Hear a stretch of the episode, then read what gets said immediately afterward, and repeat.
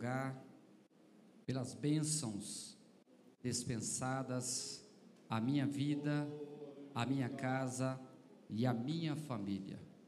Louvar a Deus pela vida do meu pai, pastor Abraão Robson Ferreira, que abraçou a minha vida, a minha família. Minha gratidão eterna. Minha gratidão eterna. A nossa mãe, pastora Norma Mendes, também com muito carinho, que tem intercedido e acreditado em nós.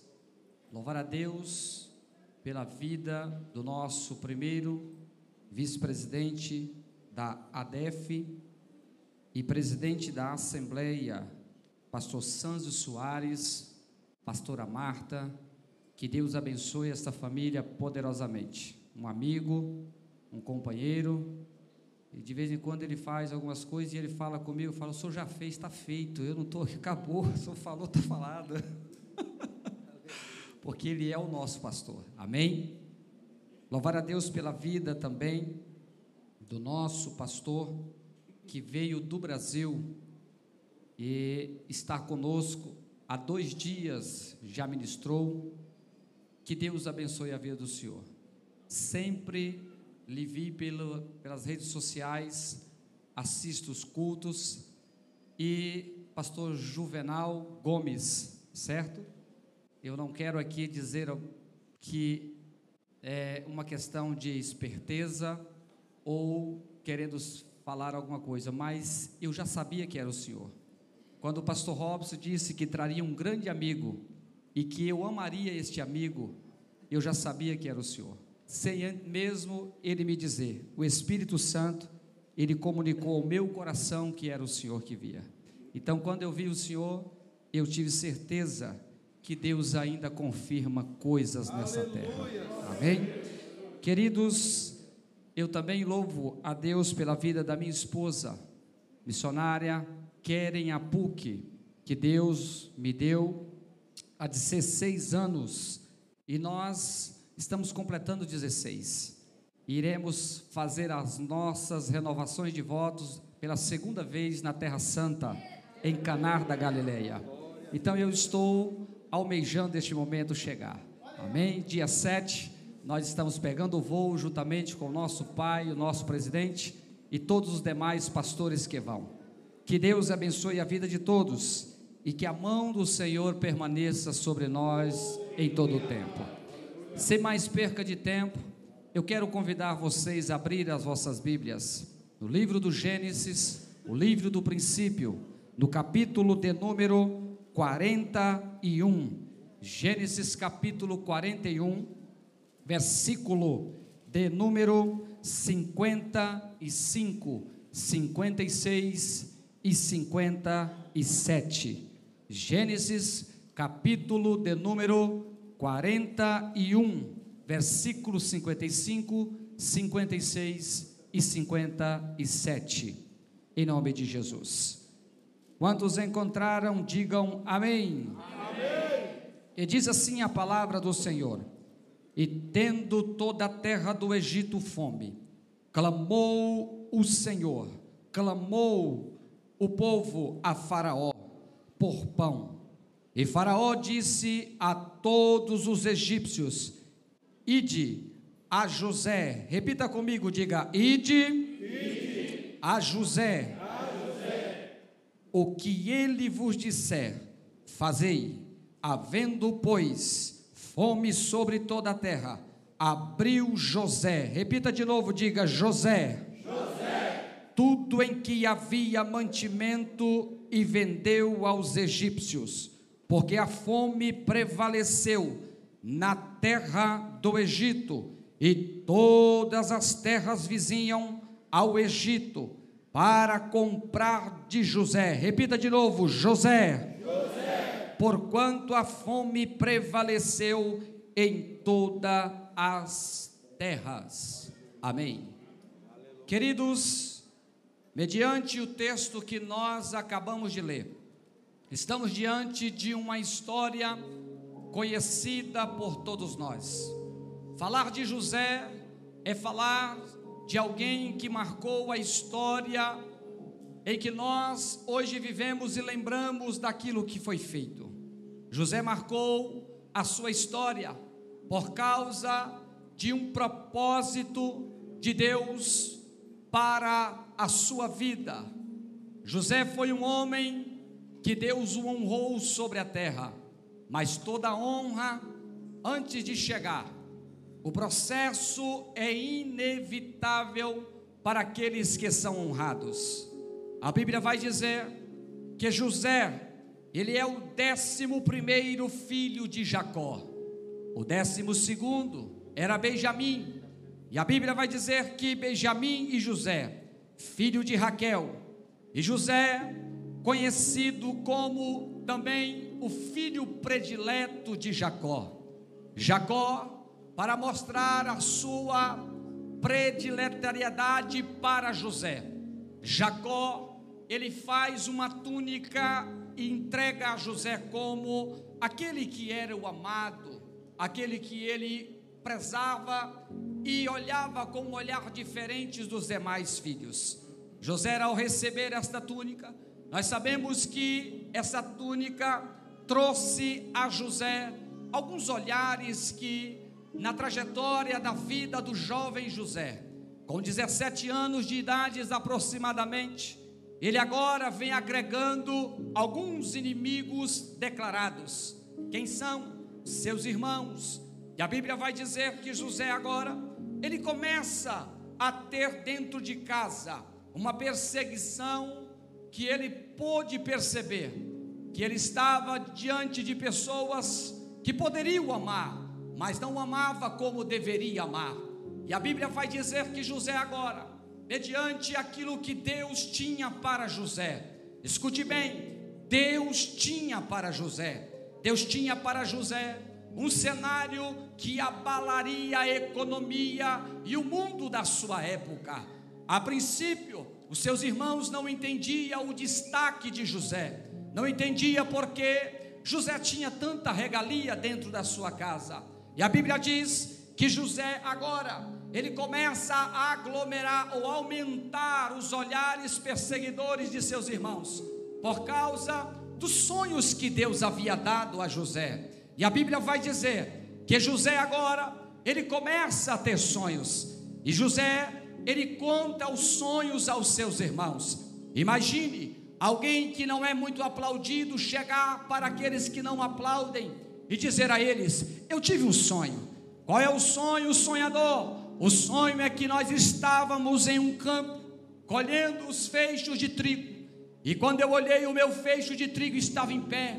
E os feixes de trigo de vocês inclinaram sobre o meu feixe. Os irmãos olham para José. E um cenário de zombaria nasce no exato momento. E a Bíblia vai dizer que José tem o segundo sonho. O segundo sonho de José é que José vê o sol José vê a lua e ele vê onze estrelas se inclinarem a si. E a Bíblia vai dizer que até Jacó repreende a José por causa do sonho. E a Bíblia diz que por causa destes sonhos, só que os irmãos de José, a Bíblia diz que Jacó ele guarda em seu coração e fica observando, mas os irmãos de José não conseguem compreender, porque é desta forma que acontece. Tem muitas pessoas que não vão compreender aquilo que Deus tem para mim e para você.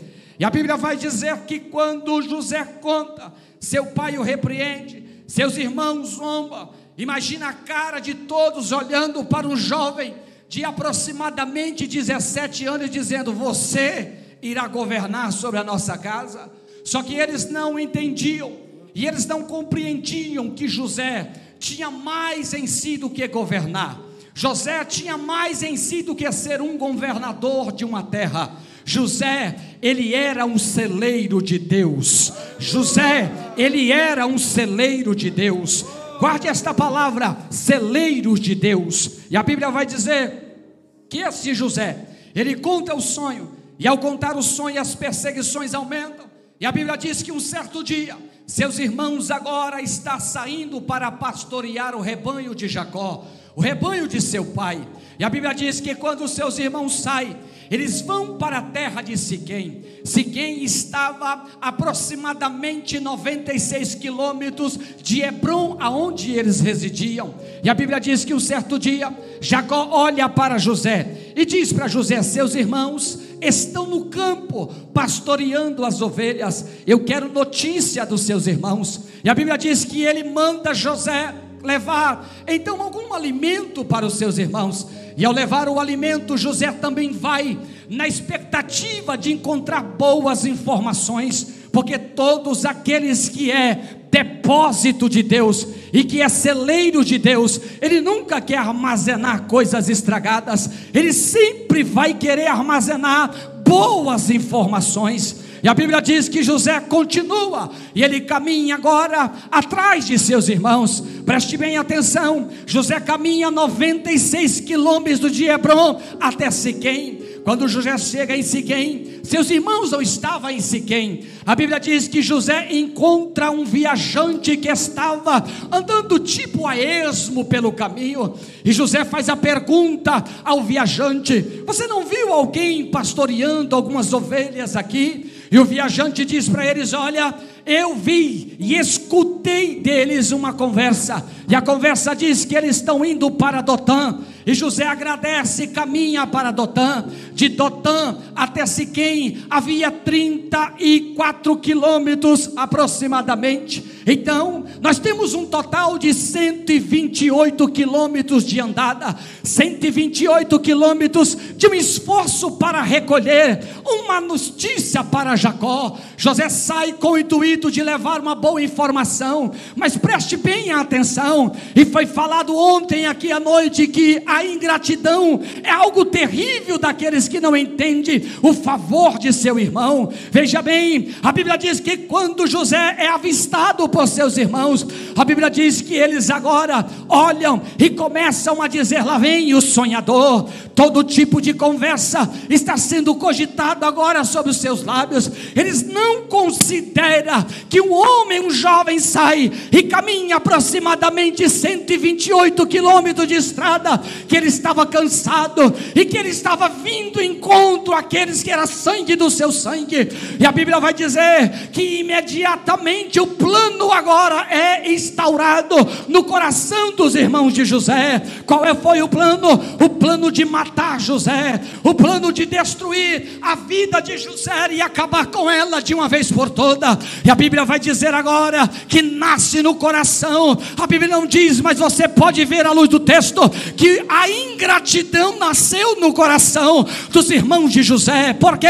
Porque eles não consideraram a trajetória, eles não consideraram o peso do calor causticante do deserto e o esforço que ele fez para levar uma notícia.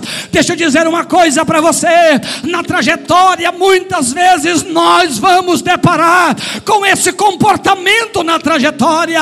Alguém não vai entender o processo da caminhada. Há muito tempo você está caminhando e pregando, ensinando a verdade e querendo ser sincero na sua informação, e alguém vai desprezar, alguém não vai aceitar a sua sinceridade, como foi com José. Mas deixa eu dizer uma coisa para você: você celeiro aonde quer que você esteja, você celeiro aonde quer que você esteja. Continua, José!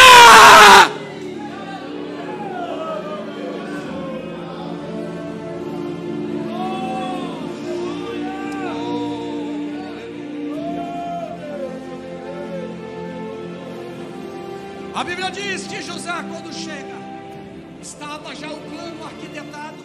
Qual é o plano? Tirar a vida de José.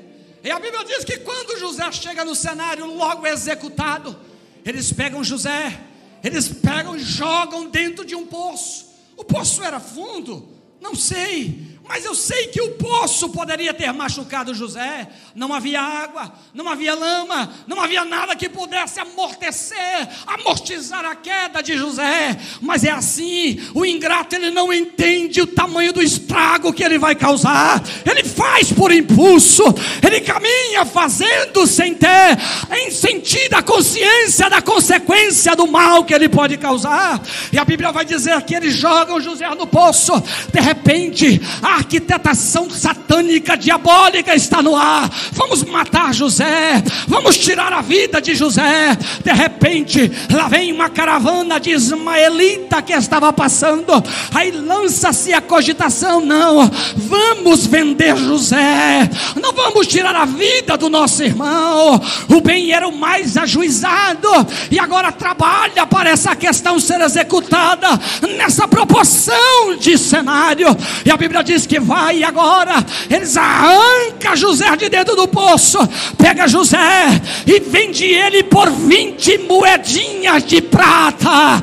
Mas mal sabia eles que ali estava começando um dos maiores cenários da história da terra do Egito e a circunvizinhança. Deixa eu abrir um leque para lhe dizer: tem coisa que vai acontecer na tua vida, não é para a tua perca, a tua derrota, sua morte, é para Deus assoprar, é para Deus assoprar.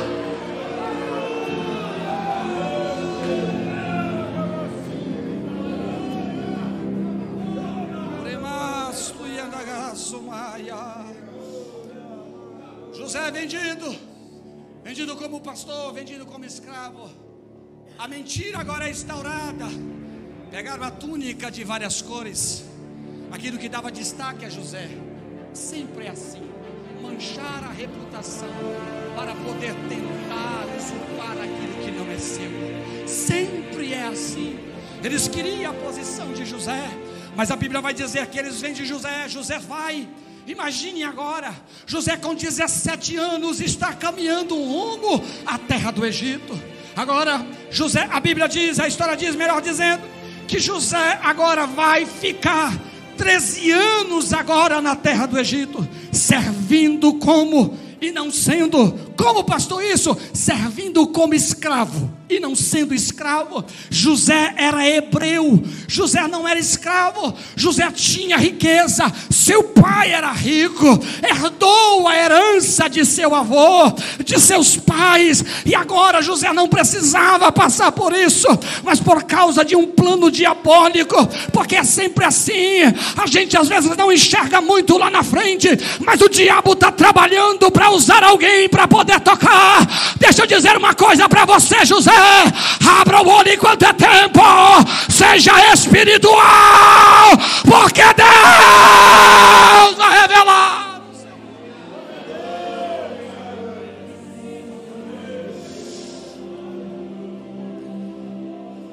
José vai para o Egito, é vendido como escravo, e muitas coisas aconteceu. Ele chega como escravo, a primeira coisa, e depois, pastor, ele vai para a casa de Potifar. Na casa de Potifar, José tem que dar com o demônio da pombagira, porque a mulher de, de Potifar não era a pombagira que entrava nela, ela era que entrava nos demônios e nas pombagiras que tinha sobre o Egito. José está dentro de um cenário onde ele enxergava a prostituição, mas tem uma coisa maior do que a prostituição na vida de um José: o que? O propósito de Deus para a vida de José. O propósito de Deus para a vida de José. Você pode entrar em lugar que você quiser entrar e for possível, mas se você tem um propósito de Deus na sua vida, ele não vai ser corrompido. Tem que dar com a mulher de Potifar. José, o que acontece mais? José agora vai para um cenário ainda mais pior. Qual é? A Bíblia diz que agora a mulher de Potifar inventa mais uma calúnia. Imagine o subconsciente, o psicológico, a mente. Imagine como está agora a fase espiritual deste homem estava intacta, mas a carne trêmula, o emocional trêmulo. Ele estava totalmente agora movido e mexido e sacudido por causa de tantas circunstâncias e questões. E a Bíblia vai dizer que a mulher acusa sem ele dever de nada. Aí Potifar pega José e joga dentro de uma prisão. A Bíblia diz que José foi parar dentro de uma prisão. E quando ele chega dentro da prisão, José agora vai ter que lidar três anos aproximadamente com o cenário. E qual é o cenário que José tem que dar? José agora tem que viver e conviver agora com escravos. E o que mais, pastor? José tem que viver agora com cadeados e correntes batendo todos os dias. Cadeados, escravos e correntes batendo todos os dias. E José olhando o cenário. E a Bíblia vai dizer que um dia chega na, no cárcere da prisão. Quem? Chega dois homens. Chega o copeiro. E chega também o padeiro. A Bíblia diz que ele chega no cenário. E lá dentro da prisão, José agora, ele tem o título agora do homem que organizava a prisão. A prisão agora estava prosperando. Por quê, pastor? Porque a Bíblia vai enfatizar que Deus era com José. A Bíblia vai enfatizar que Deus era com José. A Bíblia vai dizer que Deus era com José. O lugar que você está não pode interferir no propósito de Deus para a tua vida, para o teu chamado, para o teu ministério. O lugar que você está não pode influenciar. Se Deus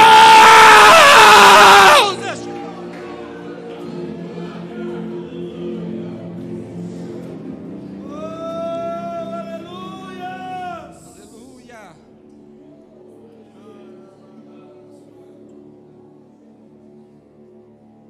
E a Bíblia diz que agora esses dois homens chegam na prisão. Imagina o cenário. Ele sai de um lugar de conforto, vai para levar a comida, da comida, joga na cisterna, da cisterna, joga para fora, de para fora, pega ele, vende como escravo, diz como escravo vendido, com certeza apanhou demais pelo caminho. Ele vai agora e chega dentro do Egito como escravo, é vendido como escravo. Ele vai ser o homem da confiança de Potifar, a mulher da em cima. Ele não cede, é jogado no cárcere, junto com presidiários, assassinos, ladrões bandido, mas ele ainda manteve o seu propósito.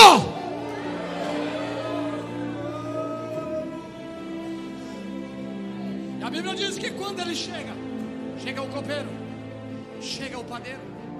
E a Bíblia vai dizer que quando o padeiro e o copeiro chegam, chegam os dois. E cada um depois vai contar a José um sonho. O sonho, o padeiro, José interpreta o sonho: você vai morrer certamente morreu. E o copeiro, o copeiro você será restituído. E restituído foi. Mas a Bíblia diz que José faz um pedido para o copeiro. Qual é o pedido? Quando você chegar lá, lembra de mim diante de Faraó. A Bíblia não diz, eu ainda não li nenhum livro que diz o que eu vou dizer, porque isso foi Deus quem falou. Por que, que o copeiro ao sair de lá, dois anos depois que ele foi lembrar de José, porque no período de dois anos, a única vaga que estava aberta dentro do palácio era a vaga de padeiro. Deus não tinha vaga de padeiro para José, Deus tinha celeiro para José. Deus não tinha vaga de amassar pão, queimar a cara no forno, ficar queimando a ponta da mão de fogão. Deus tinha celeiro para José. Ai, acorda enquanto é tempo.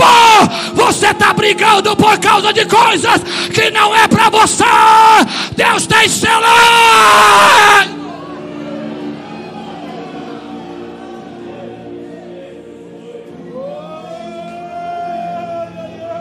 Enquanto você briga, enquanto você luta, Deus está dizendo: vou fazer nada. Por quê?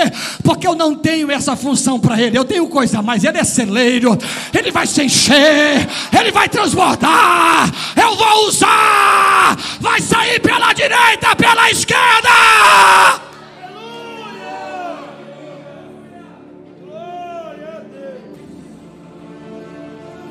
A Bíblia diz que ele não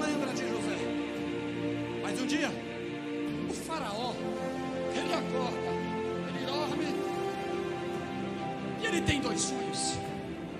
A Bíblia diz agora que Faraó, ele tem dois sonhos. Mas deixa eu dizer uma coisa para você muito importante aqui. Antes de Faraó sonhar nos dois sonhos, José, depois que revela e traz a interpretação do padeiro e do corpeiro, José ainda passa, depois de um ano ficando lá, José ainda fica mais dois anos lá. Imagine bem comigo, presta atenção. José faz, é usado por Deus, a interpretação é realizada. José está na expectativa. Vem cá, você não estaria não?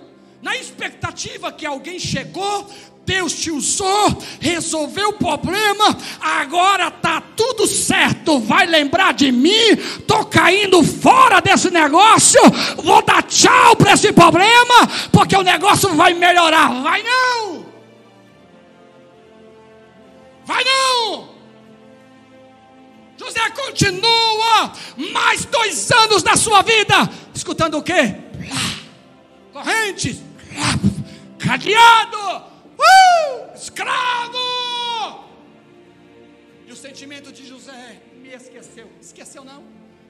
Porque Deus não deixou ele se lembrar. Deus não permite muitas coisas para nós, é porque ainda não chegou o tempo devido para Deus realizar o propósito fecundo para a nossa vida.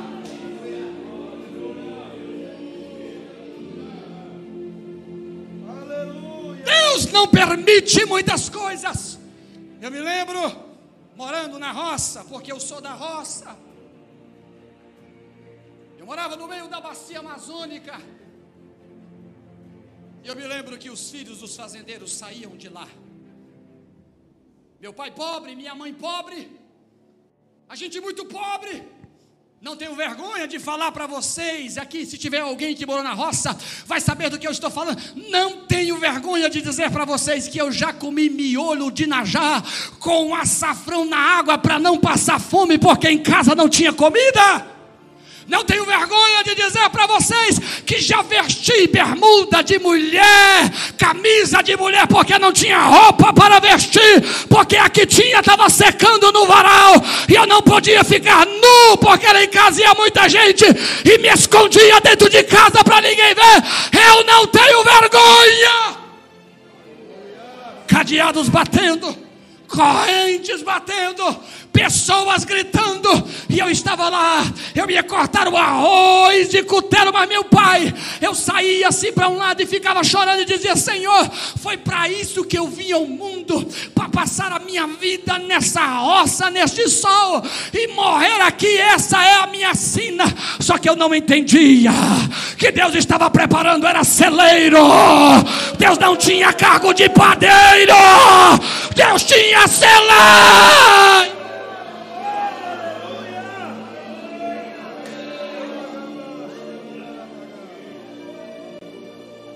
Saía e dizia assim: Ah, você sai daqui não, você vai morrer aqui, rapaz.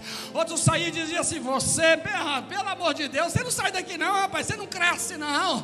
Você é aquilo que nasceu para não dar certo, o seu comportamento é tudo isso. Só que eu era como José, no meu coração eu tinha certeza de que Deus um dia ia soprar um vento para um lado, e esse vento ia me tocar, e o vento é o vento do Espírito Santo, e me tocou até cá. Ei, José, Deus tem celeiro.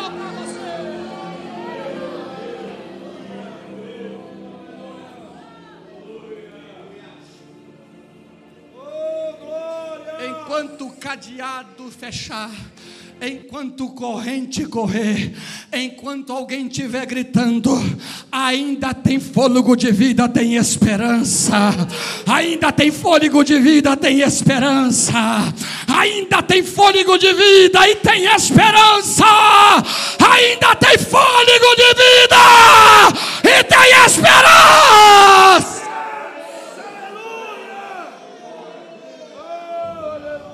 A Bíblia diz que agora Faraó, quando ele sonha, Faraó vai sonhar o seu primeiro sonho. Faraó sonha com sete vacas gordas. Olha que sonho. sonhar com sete vacas gordas, ele sonha com sete vacas magras.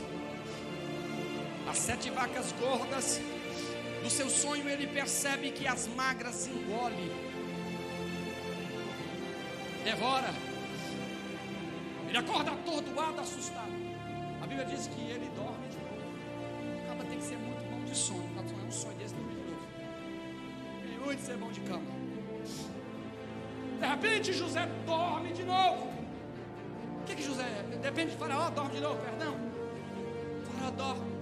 E Faraó agora se dá assim em seu sonho uma lavoura de trigo ou cevada, não é milho, trigo ou cevada. A Bíblia diz que agora ele vê sete espigas formosas, belas. De repente ele olha e vê sete espigas queimadas, magras, apática, anêmica. E de repente essas magras engole as formosas. E quando isso acontece, faraó levanta atordoado. E quando o faraó levanta atordoado, a Bíblia diz que ele agora imediatamente amanhecendo o dia, ele chama quem? Os bonitão, os sábios, os inteligentes, aqueles que estavam dentro da sua corte, que eram os seus melhores conselheiros. Ele vai chamar os magos, ele vai chamar agora todos aqueles que tinham o poder da magia de fazer a coisa acontecer. Só que a Bíblia vai dizer que ninguém consegue interpretar o sonho de José. Sabe por quê? Porque enquanto tiver José em, pisando os pés sobre uma terra, o que é dele ninguém vai decifrar ninguém vai decifrar o que é teu. Você pode estar na Alemanha, você pode estar na Bélgica, você pode estar em Luxemburgo, você pode estar na Espanha, pode estar em Portugal, você pode estar na África, você pode estar no Chile, você pode seguir de quatro cantos desta terra. O que é seu, ninguém vai conseguir enxergar, porque o propósito não é com ele, o propósito é contigo.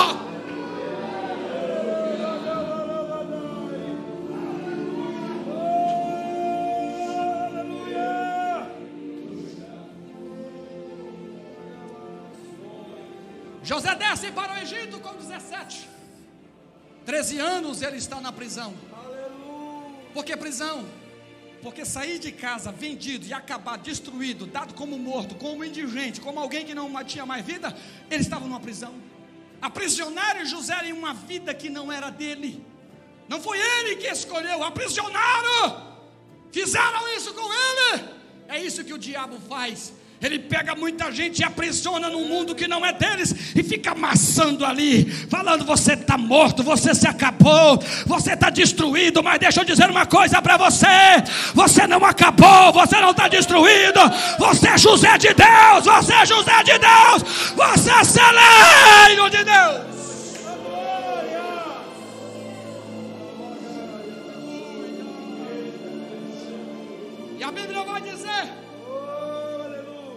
Com 30 anos, o nome de José é lembrado dentro da prisão, pastor Santos.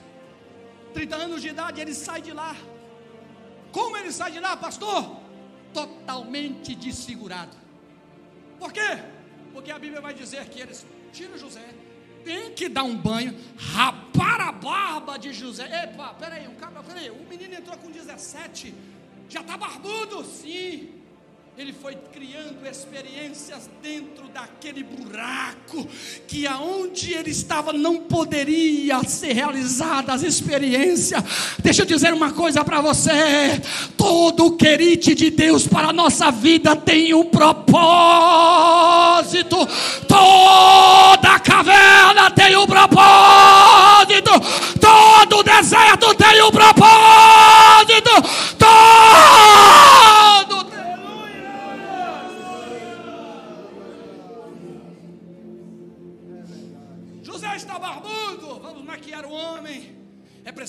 Comparecer na frente do rei. Agora preste atenção: a notícia correu pelo palácio e a circunvizinhança, porque, irmão, fica tranquilo, não se preocupe. A notícia corre, não precisa você falar, não precisa você dizer, vai correr. Tem gente que diz que só notícia ruim corre. Não, não, não, não, não, não. Notícia boa também corre, porque quando Davi estava no palácio, a pensa três meses na casa de Obed-Edom, Davi não mandou ninguém lá.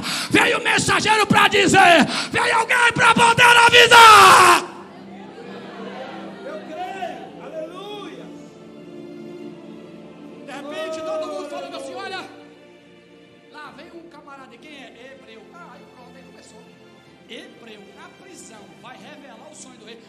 Nós não conseguimos, nós não conseguimos, consegue não. Deus não trabalha com quem se acha. É forte, Jeová. Deus não trabalha com quem tem o nariz lá em cima. Aleluia. Quanto mais você se humilha, pode esperar, é você o primeiro da fila. Quanto mais você desce, pode esperar, é você o primeiro da fila. Quanto mais você obedece, pode esperar, é você o primeiro da fila. Quanto mais você se humilhar, é você o primeiro da fila.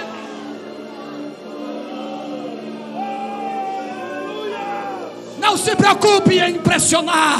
Não se preocupe se ninguém aplaudiu quando prega. Não se preocupe se ninguém falou nada quando canta. Tem o céu que está de olho aberto. Tem o céu que está de olho aberto. Tem o céu.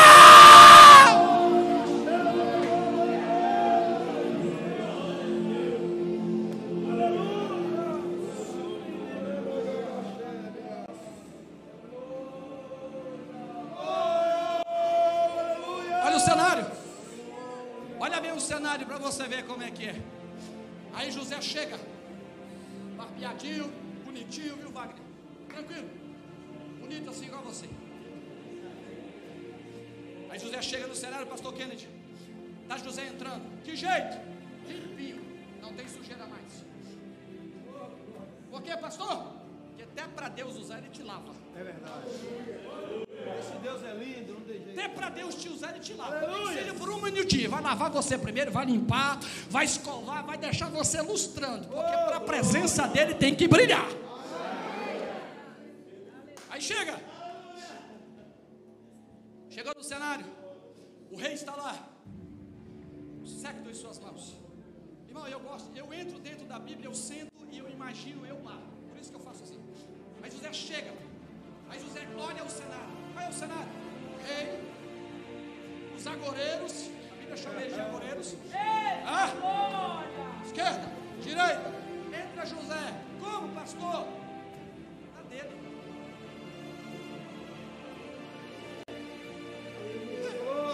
Todo mundo olhava assim, esse aí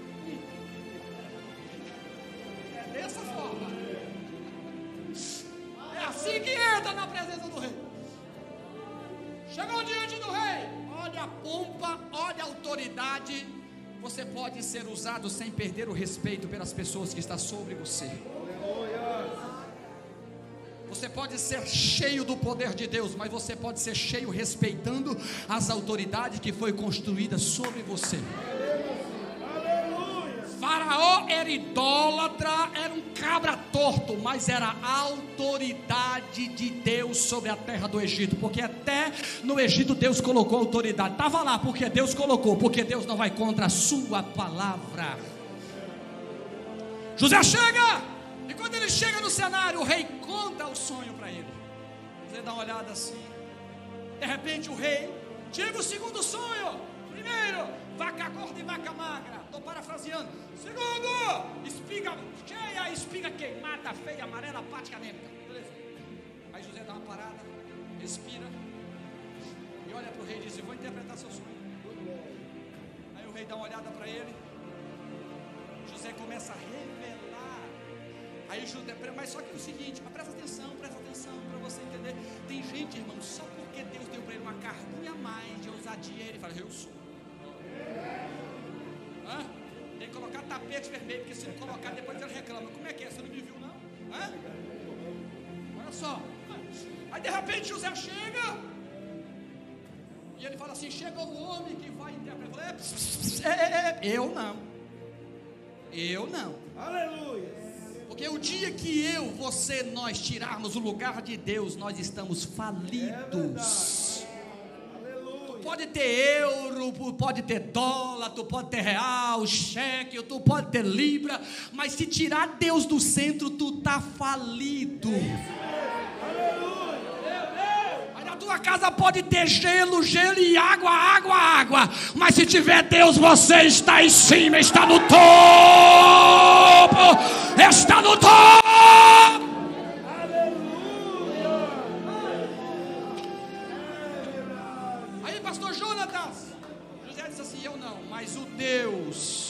Que eu sirvo, ele vai me dar interpretação.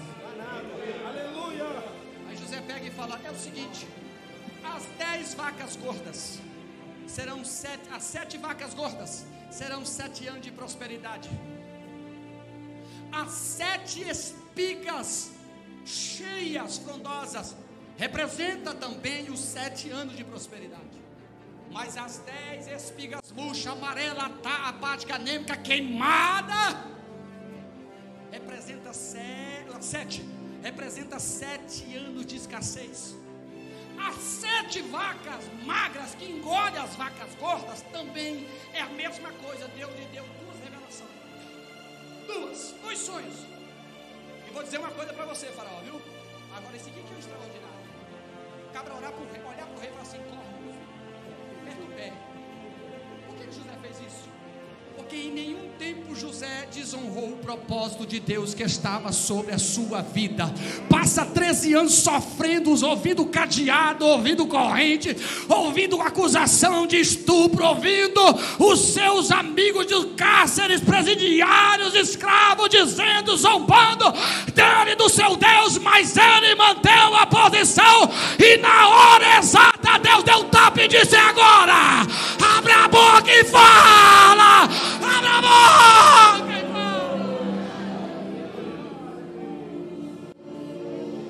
Tudo tem o seu tempo para você falar. Não é toda hora que você tem que abrir a boca. Não é toda hora que você tem que bradar. Vai chegar uma hora que o Espírito Santo vai te impulsionar e vai dizer: pode falar, pode falar, pode falar.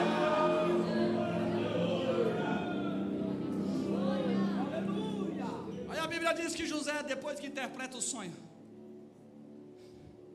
Irmão, isso é ousadia demais. José chega perante o rei, deu uma interpretação. Aí José vira assim para o rei e fala assim: Isso é conselho, tá? Já imaginou um escravo dando conselho para rei? O cara tá cheio de autoridade até o tutano. Sabe o que é isso? Quando nós aprendemos o nosso lugar, ó, centro estou na minha posição. Estou apanhando de todo lado. Estava pancada dos lados, mas eu estou firme. Vai, vai, vai. Estou firme, meu filho. Pode deixar. Deixa o vento soprar. Deixa os agoreiros clamar. Deixa os profetadas descer. Deixa a palavra de baixo escalão soltar. Eu estou no centro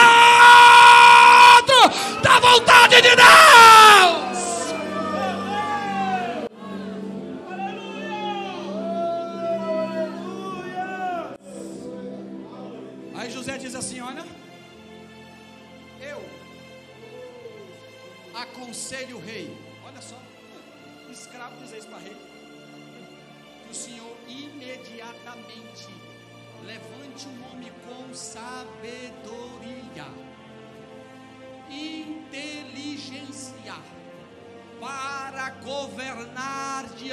Egito. Olha a direta. E ele diz assim: e pegue a. Irmão, ele dá ordem da quantidade de mantimento que tinha que separar. Ele não era governador, ele era escravo diante do rei. E pegue a quinta parte de tudo que for colhido na terra do Egito. E guarde de cidade sapiensidade, poder de administração em exercício diante de alguém que está aflito, morrendo, que tem um bando de tabaréu do lado, que não sabe de nada. Aí o rei diz assim: será que existe alguém que tem o Espírito de Deus como tem esse jovem?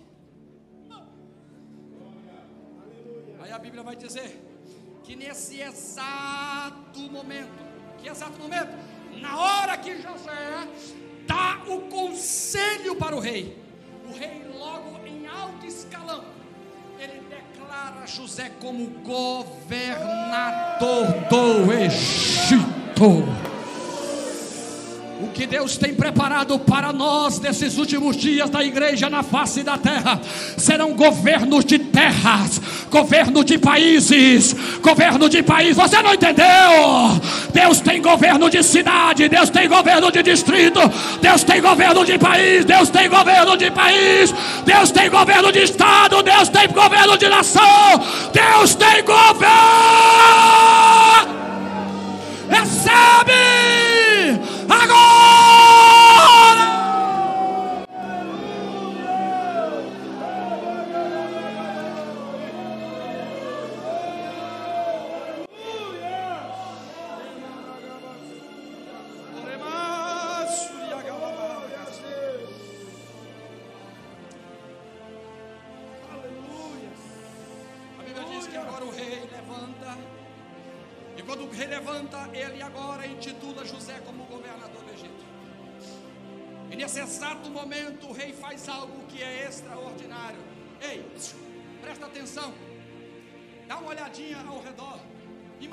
comigo a cara daqueles camaradas. Oh. O rei levanta, a Bíblia diz que ele levanta, pega o anel, símbolo de autoridade. Símbolo de autoridade. Isso se chama-se autoridade delegada por Deus. Ninguém tira. Só nós mesmos. Aleluia. autoridade, ele tira o anel e ele declara em exercício que ninguém seria maior do que José, a não ser eles. E porém, porém, quando ele estivesse no trono, que se ele vacilasse, virava escravo.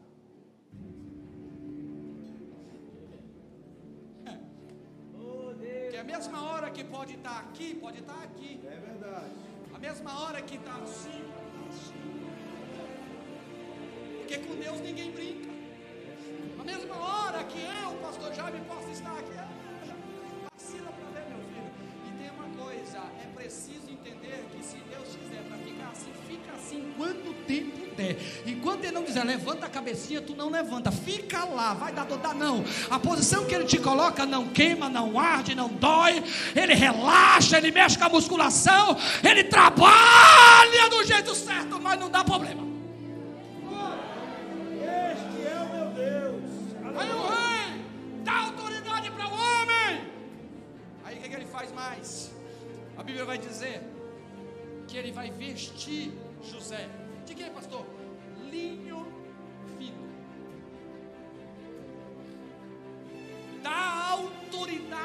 José. Para quê? Para mandar naquele bando de frouxo. É. Babão. Idólatra. É assim mesmo. Quem não adora a Deus sempre vai viver de capacho. Quem não honra a Deus sempre vai viver por baixo. Quem não honra a Deus nunca vai ser cabeça, vai ser só cauda. Quem coloca o dinheiro no primeiro lugar sempre vai ser cauda, não vai ser cabeça. Quem coloca o trabalho em primeiro lugar sempre vai ser cauda, nunca vai ser cabeça. Quem coloca as coisas do mundo no lugar de Deus sempre vai ser cauda, nunca vai ser cabeça. Agora quer andar como cabeça onde você estiver? Põe a Deus em primeiro lugar, fica no centro, cumpre o teu propósito, cumpre o teu propósito.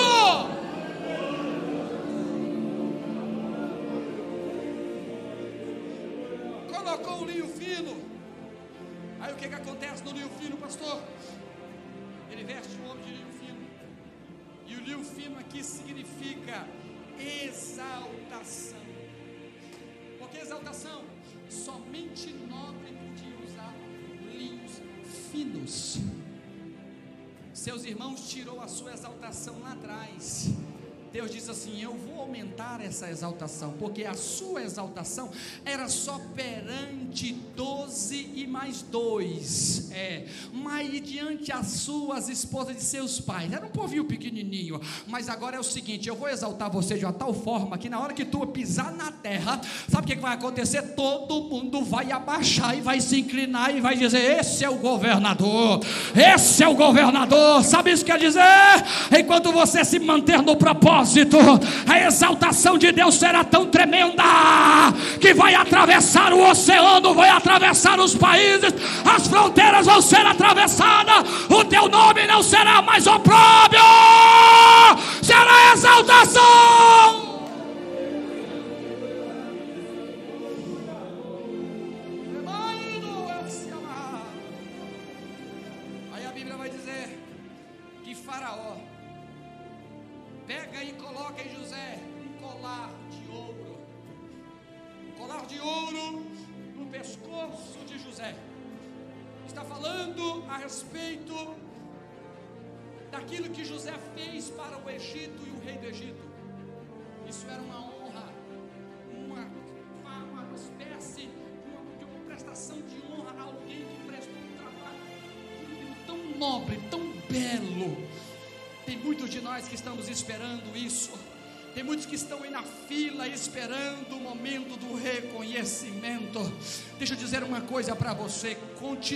Continua lá, mesmo ouvindo cadeado, ouvindo corrente, mesmo ouvindo o grito de alguém ao redor, continua lá.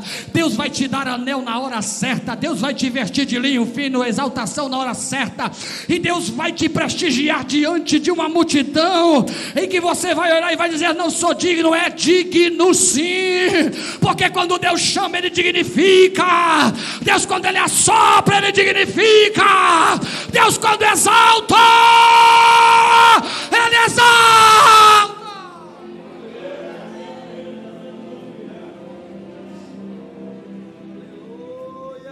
E vou caminhando para o final. E a Bíblia vai dizer: olha para cá. Que quando José assume o poder, José começa a designar, e a prosperidade começa a acontecer, a prosperidade começa a chegar. Só que Deus ainda queria selar a memória de José, preste atenção. Deus nunca vai fazer algo para te exaltar sem antes selar a tua memória. Deus nunca vai te colocar em um lugar de exaltação com você ferido. Tem gente querendo conduzir ferido, tem gente querendo conduzir arrebentado, destroçado, esbagaçado e não entende. Deixa Deus te curar de uma vez por toda. Abre esse coração, faça como José. Quando Deus te der sinal, perceba. É um ponto final de Deus para a tua vida. Você tem ministério, você tem raça, você tem ousadia mas precisa ser curado.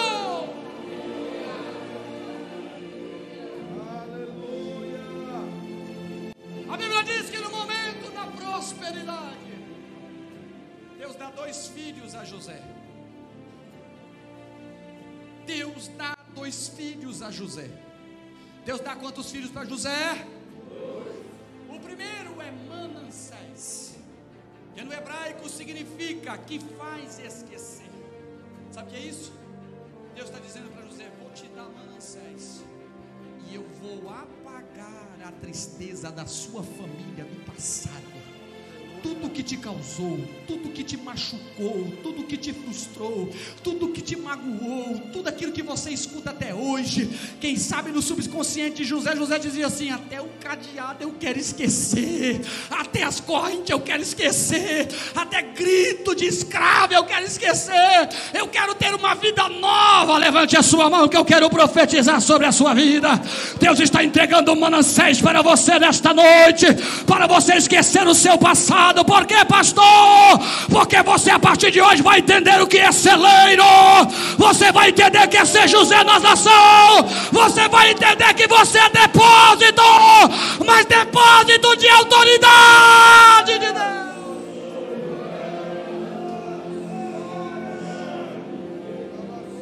Deus dá também para José, Efraim significa Efraim, pastor? Dupla prosperidade. Você quer dupla prosperidade? Você está preparado? Eu estou falando algo sério que nesta manhã de hoje Deus falou comigo. Você está preparado para a dupla prosperidade? Você está preparado, pastores nacionais, para a dupla prosperidade? Estão preparados, pastores regionais, para a dupla prosperidade? Então receba de Deus nesta noite a dupla prosperidade. Deus não vai acrescentar, não é uma, é mais de um, é duas, é três, é quatro, é cinco, é seis, é sete, é oito, é nove, é dez, é onze, é doze, é treze, quatorze, quinze, dezesseis, 17, 18, 19, 20, 21, 22, 23, 24, 25, 26, 27, 28, 29. Deus vai dar 30.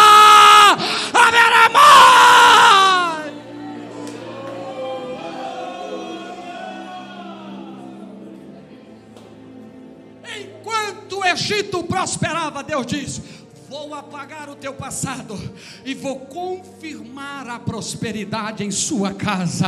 Enquanto o Egito prosperava, pensando o Egito que era o Egito que prosperava, mas não era, e eu vou te revelar agora, e nós já vamos encerrar. A Bíblia vai dizer que a seca chega.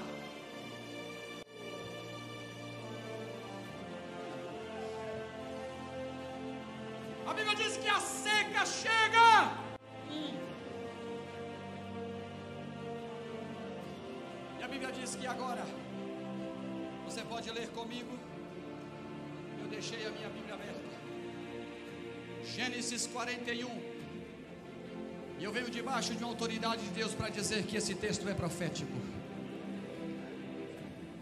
Gênesis 41, versículo 55. 56, 57. E tendo toda a terra do Egito fome, clamou o povo a Faraó por pão. E Faraó disse a todos os egípcios: Ide a quem? Ide a quem? Ide a quem? O que ele vos disser, fazei. Havendo, pois, fome sobre toda a terra, abriu quem? Está fraco, abriu quem? Hum, tudo em que havia mantimento e vendeu aos egípcios, porque a fome prevaleceu na terra do Egito, e todas as terras vinham ao Egito para comprar de quem? Comprar de quem? Comprar de quem?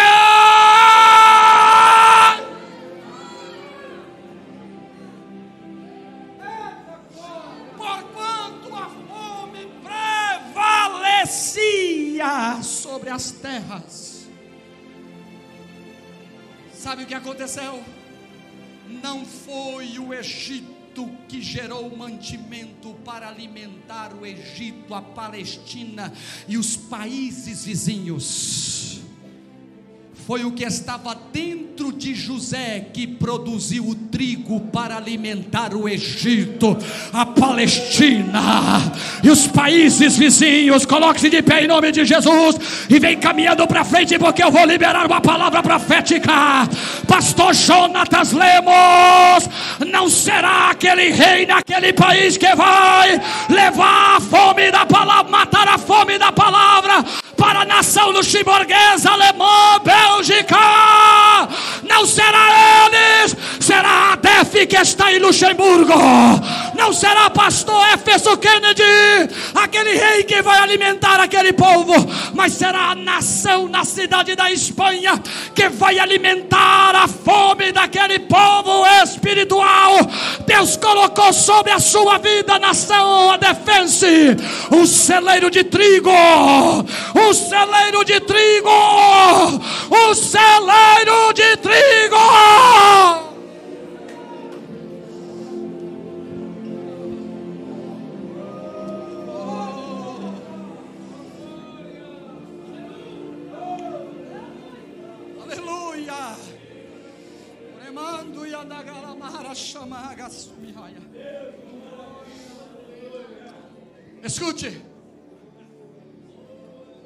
Pastor Carlos Henrique não será o presidente da junta da freguesia de Lorian. Não. Nem o presidente da Câmara de Lorian. Não será os governadores. Não será o primeiro-ministro. Não será o poder aquisitivo que vai trazer e saciar a fome daquele povo da cidade de Lorian. Mas será você, José, com o celeiro que Deus entregou na tua mão para poder incendiar a cidade de Lorian. Então receba da parte de Deus, porque você é celeiro, José. O que está dentro de você é que vai incendiar aquela cidade. Receba!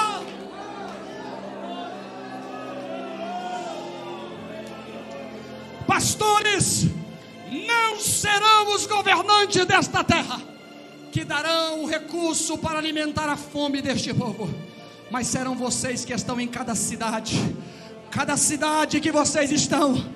Deus vai dar autoridade, porque tem um celeiro cheio de trigo.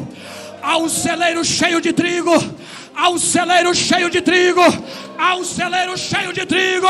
Há um celeiro cheio de trigo. Há um celeiro cheio de trigo. Há um celeiro cheio de trigo. Há um celeiro cheio de trigo. Há um celeiro cheio de trigo. Há um celeiro cheio de trigo. Há um celeiro cheio de trigo. Há um celeiro cheio de trigo.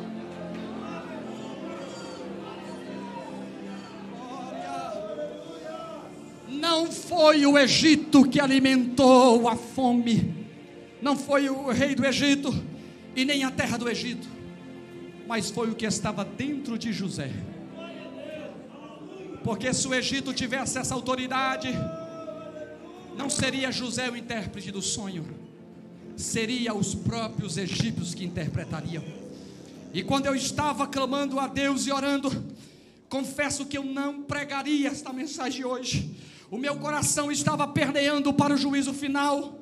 Mas Deus disse: não, existe um celeiro naquela noite, naquele lugar, e você vai entregar aquilo que eu quero. Diga para o meu povo, diga para o meu povo que eles são celeiros sobre este continente, eles são os Josés que eu trouxe, eles têm trigo para dar e matar a fome de quem precisa. Receba da parte de Deus nesta noite, vai celeiro